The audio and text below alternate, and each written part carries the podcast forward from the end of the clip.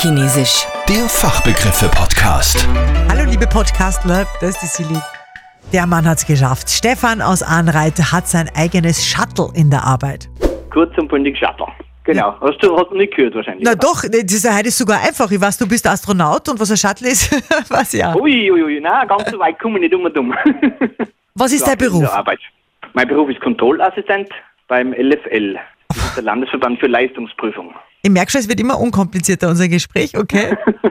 Und was ist dann ein Shuttle? Das schaut aus wie ein wenig ein größerer Reisekoffer. Da ist ein Magazin drin, da haben kleine Probeflaschen, äh, haben da Platz. Die werden da reingestellt, wird bei einem Melkroboter wird es angeschlossen zur Milchleistungskontrolle.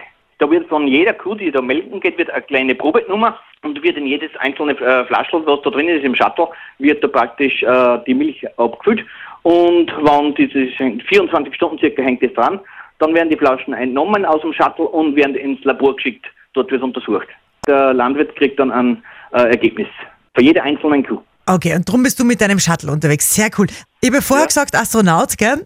Aber da bin Ja. ich gar nicht so weit weg gewesen, weil du bist quasi auf der Milchstraße unterwegs. so, ja, so können wir, genau, naja. Christina hat nicht nur einen Fachbegriff geliefert, sondern sie hat auch ein Pferd. Und dieses Pferd hätte Potenzial, bei der nächsten Bachelorette-Staffel Kandidat zu sein. Aber von vorn, ihr Fachbegriff war Piaf. Äh, Piaffe ist ähm, aus, dem, also aus dem Bereich Reiten und zwar nur genau aus Dressur. Und das ist eine Lektion vom Pferd, wo das Pferd am Stand die Hufe hebt. Also nimm an, du bist Reiterin, oder? Ja, genau. Mit eigenem Pferd. ja. Hey, magst du es grüßen? Vielleicht rennt im Steugrad Live-Radio. Äh, das ist der Abado. Abado? Ja, Boah, das klingt ja nach Araberhengst oder so, oder? nein, das ist ein Haflinger. Ah, Haflinger, okay. Arbado. Haflinger, das sind ja die, die Blondinen unter den Pferden, gell? Die ganz so sympathischen. Ja, genau. Armado. Das klingt ja wie, wie ein Bachelorette-Kandidat eigentlich. Armado. Heißer Draht war der Fachbegriff von Doris aus Ziegerding. den heißen Draht. Ich kenne heißer Draht, weißt du, da hat es früher so ein Spielzeug gegeben, weißt du, da war so ein, äh, geschwungener Draht und du hast mit so einem runden Ding so rundherum fahren müssen und wenn du angekommen bist, dann... äh. Na, Okay, dann sagen wir mal, welche, aus welcher Branche du kommst. also wir haben eine Verputzfirma, Innenputz, Außenputz, Vollwärmeschutz Ja, und da brauchen wir den heißen Draht. okay, also nichts Putzfirma im klassischen Sinn, sondern Verputzfirma, das ist ein wichtiger Unterschied. Genau, genau, Und da braucht man heißen Draht, wofür? zum Styroporplatten schneiden. Das kenne ich. Das ist ja wirklich, aber wirklich ein heißer Draht, gell? Und Den tut man dann einfach so durch und dann schmilzt das Styropor.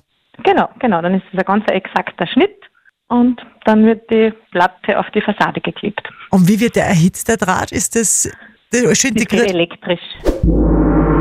Anton aus Mauthausen ist beim Bundesheer und weiß, hinter dem Begriff Wolke Ama steckt mehr als nur eine Wolke. Da geht's um jeden einzelnen Buchstaben.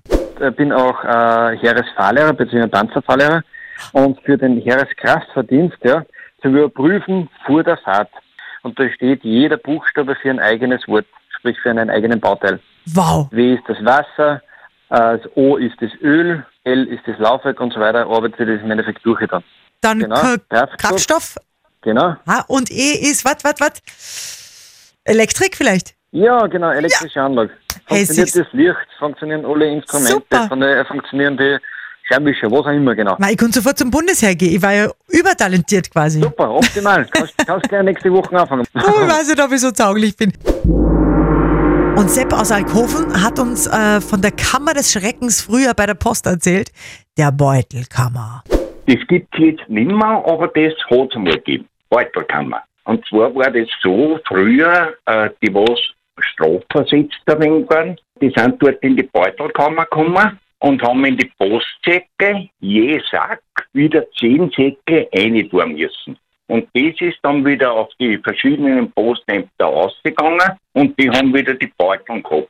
Die Postsäcke praktisch. Okay, also das war der unbeliebteste Job bei der Post quasi früher. Ja, glaube ich schon, ja. Okay, und das war so langweilig, dass der arme Postbeamte dann wirklich gebeutelt war nach einem Tag wahrscheinlich. Ja, das ist genau, genau. So ungefähr kann man das vergleichen, ja.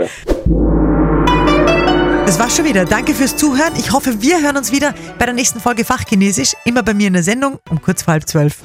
Fachchinesisch. Der Fachbegriffe-Podcast.